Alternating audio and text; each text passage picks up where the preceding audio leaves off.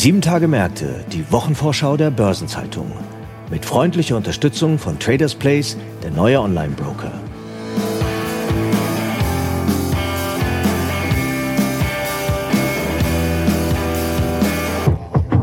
Und hier eine Botschaft von unserem Werbepartner.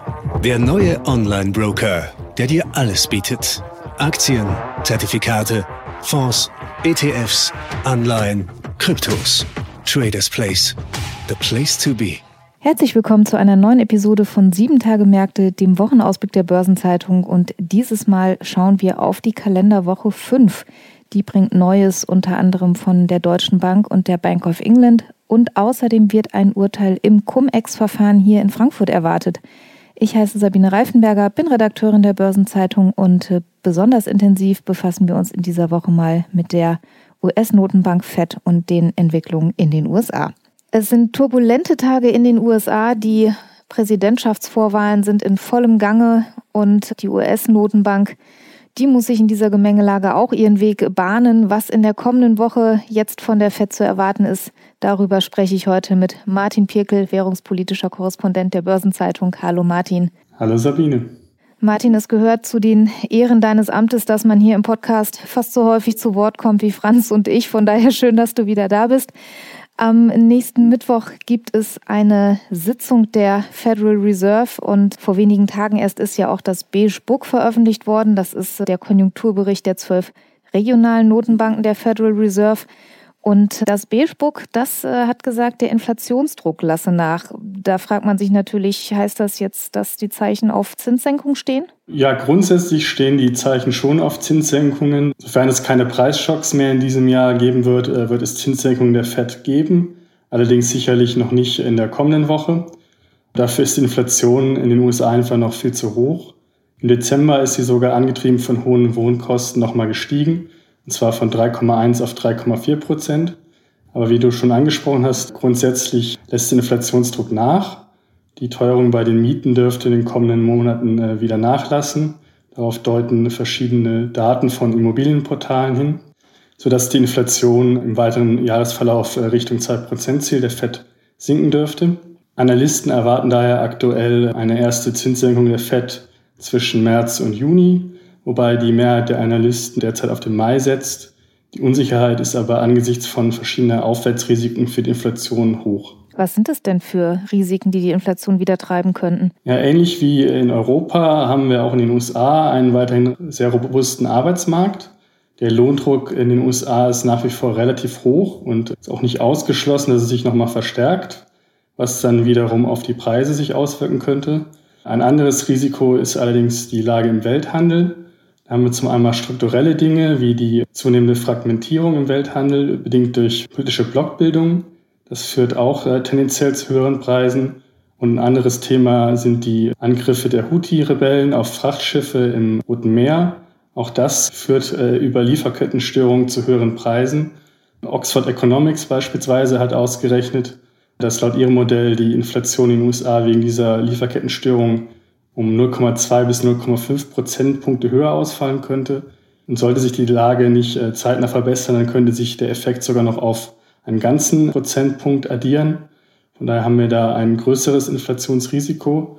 Und natürlich spielt auch der Ausgang der US-Präsidentschaftswahlen im November, die du ja eben schon angerissen hast, eine Rolle bei der Inflationsentwicklung allerdings dann erst in 2025. Das ist ja auch ein ganz spannendes Thema, weil man in diesen Zeiten ja den Eindruck hat, es ist irgendwie alles äh, politisch.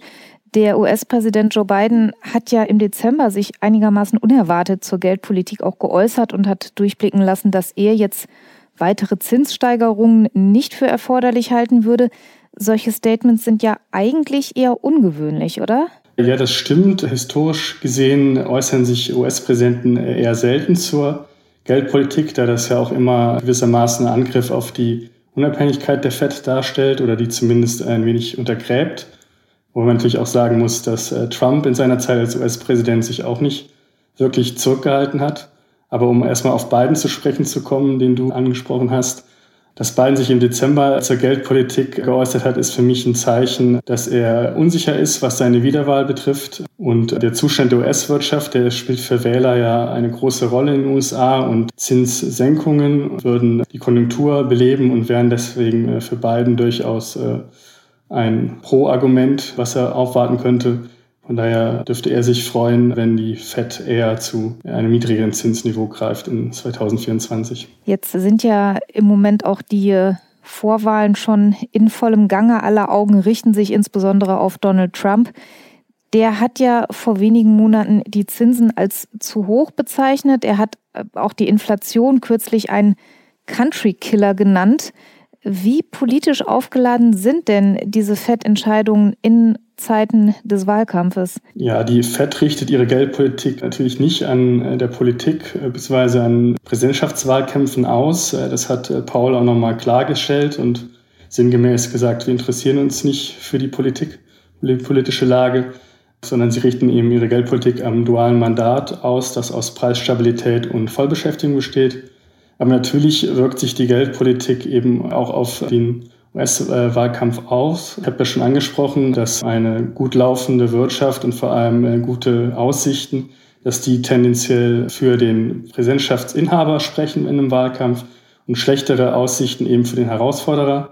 Von daher äh, spielt die Geldpolitik durchaus auch im Wahlkampf eine Rolle. Jetzt hast du ja vorhin auch schon gesagt, Donald Trump ist damals auch eine Ausnahme gewesen, weil er durchaus auch mehrfach öffentlich Kritik an der FED und an ihren Entscheidungen geübt hat. Sollte er die Präsidentschaftswahl gewinnen, wie könnte denn sein Verhältnis zur FED dann aussehen? Ja, da können wir durchaus auf einen Erfahrungsschatz zurückgreifen, denn Paul ist ja 2018 äh, unter US-Präsident Trump damals erst zum äh, FED-Vorsitzenden worden. Und es steht den Republikanern äh, durchaus auch näher als den Demokraten. Gleichzeitig gilt sein Verhältnis zu Trump dennoch als belastet, was unter anderem natürlich an den Äußerungen von Trump liegt, der sich in gewohnt populistischer Manier immer wieder mal äh, geäußert hat und Howell auch persönlich angegriffen hat. Kann da gerne auch ein bisschen zitieren, hatte ich mal ein paar Zitate rausgesucht. Unter anderem hat er ihm damals, Zitat, grauenhaften Mangel an Visionen vorgeworfen Zitat Ende.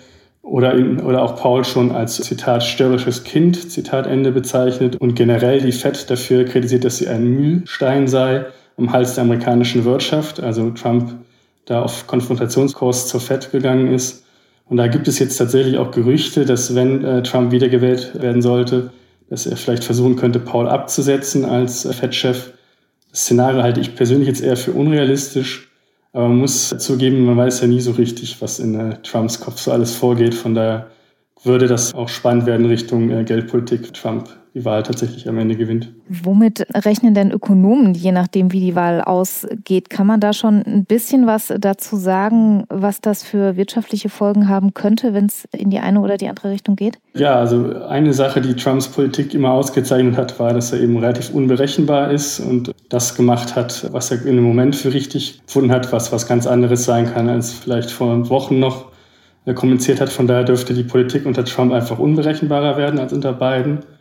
In beiden Fällen, egal ob unter Präsident Joe Biden oder unter Donald Trump, wird es eine eher protektionistische amerikanische Politik werden, wobei unter Trump wahrscheinlich noch mal ein Stück protektionistischer und auch noch einen stärkeren Konfrontationskurs mit Europa und auch der NATO. Ähm, und deswegen könnte der Handelskrieg zwischen den USA und Europa unter Trump wieder aufflammen äh, und auch allgemein die Handelsbarrieren wachsen. Und das würde natürlich auch äh, zu einer höheren Inflation führen, weil eben diese Handelsbarrieren die Preise tendenziell nach oben verstärken.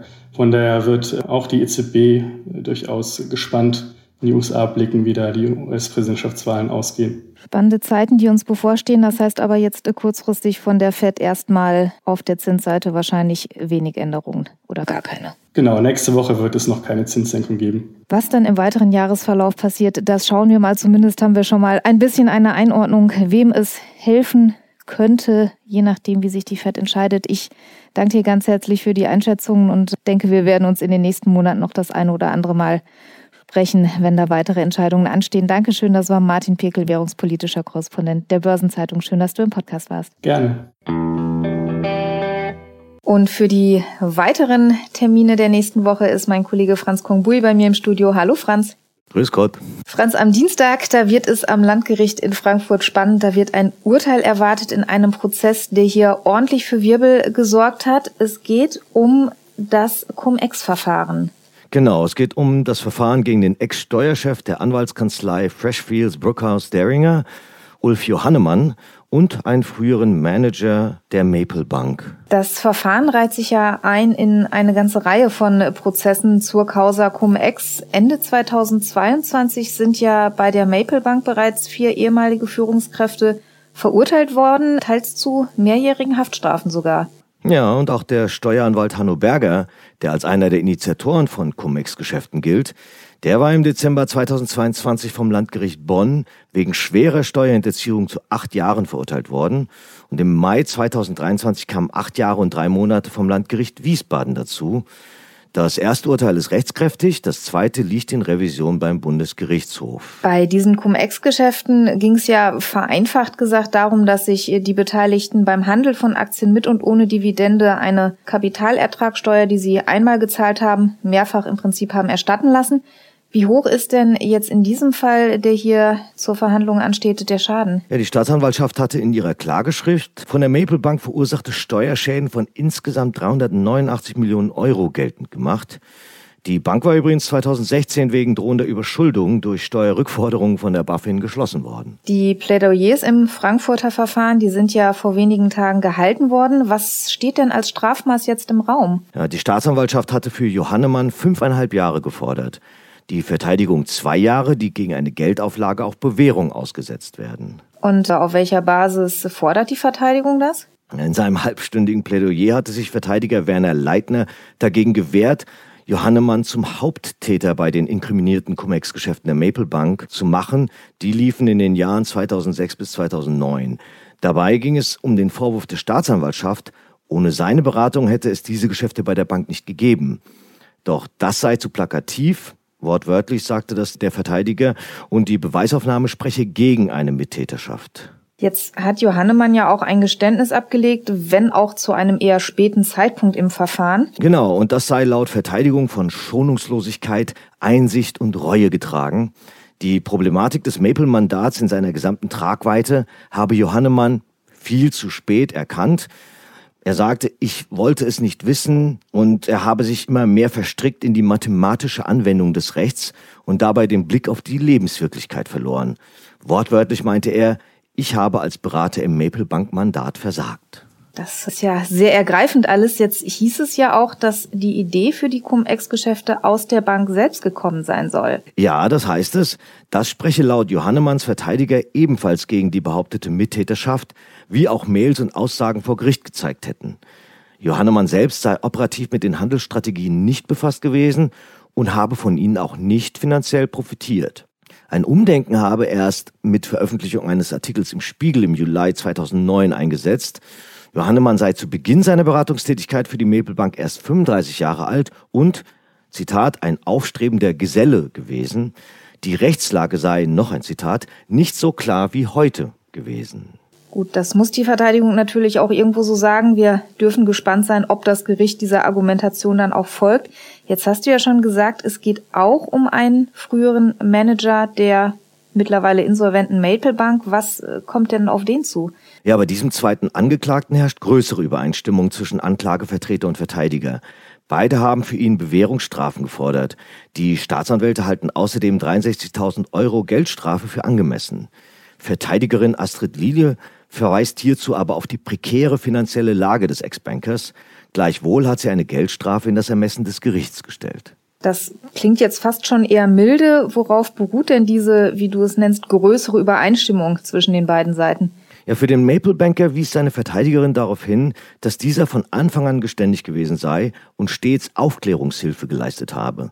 Außerdem habe er bereits 10,2 Millionen Euro an den Insolvenzverwalter der Maple Bank überwiesen. Jetzt seien noch 1,9 Millionen Euro dazugekommen. Weitere Zahlungen hätten aber laut der Verteidigerin die sofortige Insolvenz ihres Mandanten zur Folge.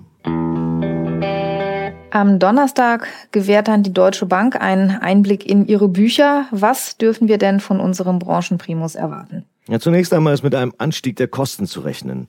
Die Deutsche Bank hat auf ihrer Website Konsensschätzungen veröffentlicht, aus denen hervorgeht, dass die Analysten für das vierte Quartal im Durchschnitt mit einer Aufwandertragsquote von 84,5 Prozent rechnen. Für das gesamte Jahr würde sich somit die Kostenquote auf 75,6 Prozent erhöhen. Im dritten Quartal hatte die Kennziffer bei 72,4 Prozent gelegen. Jetzt äh, sind ja in der Vergangenheit die Kosten der Deutschen Bank im vierten Quartal schon mehrfach höher ausgefallen als in den Vorquartalen. Da könnte man ja meinen, der Grund sind vielleicht auch etwas zu optimistische Kostenannahmen. Ja, das stimmt wohl. Die sind zwar menschlich nachvollziehbar, können sich ja aber im Jahresverlauf verselbstständigen, gerade in Zeiten hoher Inflationsraten. Und im Fall der Deutschen Bank kommt in diesem Jahr noch ein Sondereffekt dazu. Das Stichwort lautet Postbank. Genau, beziehungsweise genauer die Aufräumarbeiten bei der Postbank. Seit einigen Monaten muss das Institut dem Sonderbeauftragten der BaFin Rechenschaft darüber ablegen, wie es beim Abarbeiten der Rückstände im Backoffice vorankommt. Bereits für das dritte Quartal hatte Finanzvorstand James von Moltke dafür Rückstellungen in Höhe von 25 Millionen Euro bilden lassen. Im Schlussquartal dürfte eine Belastung ähnlicher Größenordnung entstehen. Gibt es denn noch weitere Faktoren, die die Kosten treiben? Ja, das Institut hat sich offenbar auch von dem Plan verabschiedet, sich die Altmittel aus der Bankenabgabe noch 2023 wieder gutschreiben zu können. Und es bleibt fraglich, ob das Haus sich in den kommenden Quartalen Hoffnung darauf machen darf, ihre Betriebsausgaben um diese 250 Millionen Euro zu mindern. Laut einem Anfang des Jahres vorgelegten Referentenentwurf will das Finanzministerium die Mittel verwenden, um die Schulden aus der Finanzkrise zu mindern. Zudem hat die Deutsche Bank die Investoren auf Belastungen infolge der Restrukturierung und durch Wertminderungen auf den Goodwill eingestimmt. Nach Einschätzung der Analysten von Goldman Sachs könnte dies mit bis zu 600 Millionen Euro zu Buche schlagen, was noch nicht vollständig eingepreist, aber zumindest nur ein Einmaleffekt ist. Und dann gibt's ja bei der Deutschen Bank auch noch das Dauerthema der Personalkosten. Ja, das kommt noch oben drauf. Seit Beginn der Restrukturierung konterkariert die Personalentwicklung die Kostenplanung. Im vergangenen Jahr stieg die Zahl der Stellen sogar. Per Ende des Jahres lag die Mitarbeiterzahl bei 84.930. Allein im Schlussquartal 2022 war die Zahl der Vollzeitstellen um 374 gestiegen, was, wie die Deutsche Bank ausführte, vor allem der Eingliederung von 455 bis dahin externen geschuldet war. Aber bevor sich die Investoren daran gewöhnen, dass die Stellenplanung der Deutschen Bank ohnehin obsolet ist, könnte sie hier endlich realistisch planen, Externe IT-Kapazitäten sind knapp, dementsprechend kostspielig und bei der Aufsicht mäßig beliebt. Statt kurzfristig auf eine Reduktion der Headcounts zu schielen, wäre also eine tragfähige Langfristplanung sinnvoll. Am Donnerstag gibt es dann noch einen Zinsentscheid und zwar von der Bank of England. Da dürfte, wenn es an die Verkündung geht, wahrscheinlich jedes Wort auf die Goldwaage gelegt werden, oder? Ja, wobei am Markt damit gerechnet wird, dass der Leitzins bei der ersten Sitzung des Geldpolitischen Komitees in diesem Jahr bei 5,25 Prozent belassen wird. Man hofft jedoch auf Hinweise darauf, wann die erste Senkung ins Haus steht. Aufschluss darüber sollte der aktuelle Inflationsbericht der Notenbank geben. Der wird zeitgleich vorgelegt. Bemerkenswert ist derweil, dass manche Hypothekenbanken bereits damit begonnen haben, ihre Zinsen zu senken. Die Frage nach der ersten Zinssenkung, die treibt die Märkte ja auch äh, mit Blick auf andere Notenbanken um. Da hatte ich ja auch mit Martin vorhin schon gesprochen, als es um die FED ging. Wie sieht es denn bei der Bank of England perspektivisch aus? Nach Einschätzung der meisten Volkswirte sollte es vor dem Sommer noch nicht so weit sein. Noch hält die Notenbank an ihrer Ansage fest, dass eine weitere geldpolitische Straffung nötig würde, wenn es Hinweise auf anhaltenderen Inflationsdruck gebe. Der erste Schritt hin zu einer Lockerung wäre eine Guidance, die, je nach Datenlage, eine Anpassung des Leitzinses in beide Richtungen vorsieht. Welche Daten rücken denn dabei in den Fokus? Na, die Aussagen des Inflationsberichts zum Output Gap, einem wolkigen Konstrukt, das die Differenz zwischen Bruttoinlandsprodukt und Produktionspotenzial zeigen soll, kann man laut unserem London-Korrespondenten Andreas Hippin wohl getrost überspringen. Und worauf sollte man den Blick stattdessen lenken? Die Wachstumsprognose dürfte hierbei deutlich interessanter sein und hier wird mit einer Erhöhung gerechnet. Dafür spricht neben der starken Zuwanderung auch der Umstand, dass Unternehmen mehr investieren als erwartet. Steuererleichterungen könnten dafür sorgen, dass sich dieser Trend fortsetzt. Worauf die Märkte wohl insbesondere achten werden, ist, wie sich mit Swati Dingra, eine der sogenannten Tauben im Monetary Policy Committee, äußern wird. Sollte sie sich bereits für eine Zinssenkung aussprechen, würde das als ein klares Signal für einen Umschwung gewertet werden. Wir werfen dann mal noch einen Blick auf die weiteren wichtigen Termine der nächsten Tage. Am Dienstag wird ein Bericht des Europäischen Rechnungshofs erwartet. Darin geht es um die Koordinierungsrolle des Auswärtigen Dienstes in der EU. Und es gibt ein informelles Treffen der EU-Verteidigungsminister in Brüssel. Das wird bis Mittwoch dauern. Außerdem wird am Dienstag ein Zinsentscheid der ungarischen Nationalbank erwartet. Mehrere Windenergiebranchenverbände wollen am Dienstag in einer Online-Pressekonferenz über den Status des Offshore-Windenergieausbaus in Deutschland informieren. Und der Verband der Automobilindustrie VDA lädt zu einer digitalen Pressekonferenz zum Jahresauftakt. In Köln steht außerdem die Jahrespressekonferenz des Verbands Deutscher Verkehrsunternehmen VDV an und in Nürnberg da eröffnet am Dienstag die Nürnberger Spielwarenmesse das ist nach eigenen Angaben die weltgrößte Fachmesse der Spielwarenbranche und sie dauert bis zum Samstag. Am Mittwoch wird dann der Zinsentscheid der Federal Reserve erwartet. Wie schon erwähnt, die Pressekonferenz mit Fed-Präsident Jerome Powell startet voraussichtlich gegen 20.30 Uhr unserer Zeit. Am Donnerstag lädt der Sparkassenverband in Baden-Württemberg zur Jahrespressekonferenz nach Stuttgart. Das Oberverwaltungsgericht in Berlin verhandelt über eine Klage der deutschen Umwelthilfe. Es geht dabei um die Aufstellung eines Klimaschutzprogramms und um die Frage, wie ausreichende Klimaschutzmaßnahmen aussehen.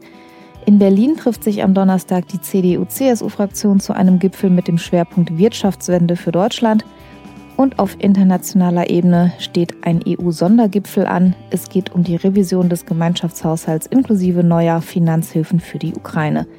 Zinsentscheide kommen am Donnerstag von der Bank of England und von der schwedischen Nationalbank. Am Freitag beginnt dann in Brüssel ein informelles EU-Außenministertreffen. Das wird bis Samstag dauern. Und der Verband Deutscher Maschinen- und Anlagenbau berichtet über den Auftragseingang im Maschinen- und Anlagenbau für Dezember und für das Gesamtjahr 2023. Außerdem gibt es zum Wochenausklang frische Ratingergebnisse.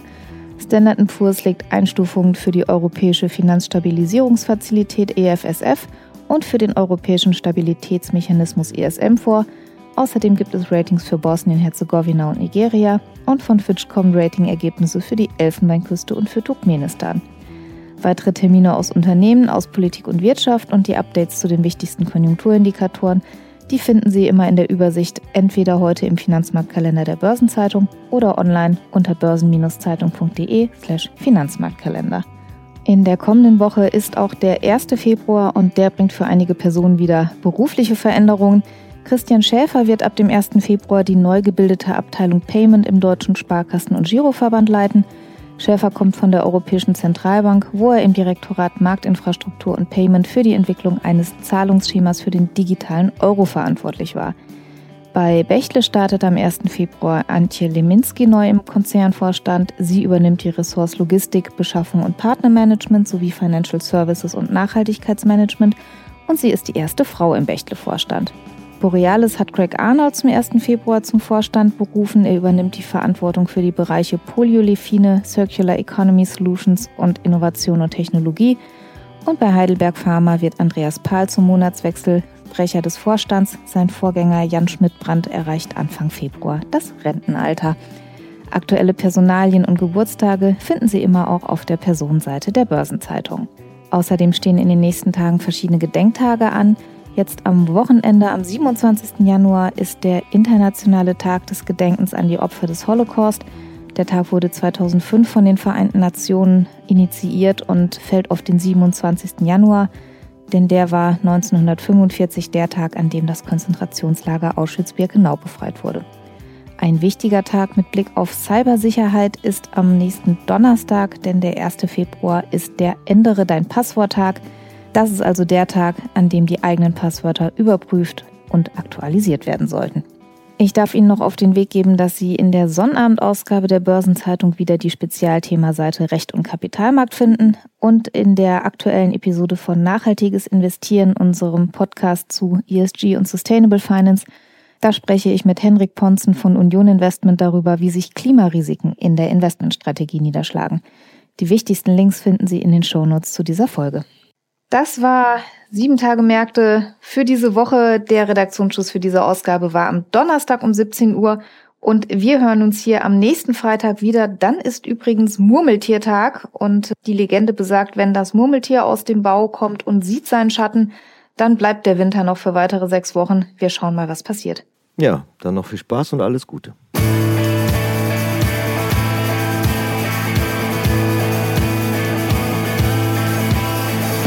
Das war Sieben Tage Märkte, die Wochenvorschau der Börsenzeitung. Mit freundlicher Unterstützung von Traders Place, der neue Online-Broker.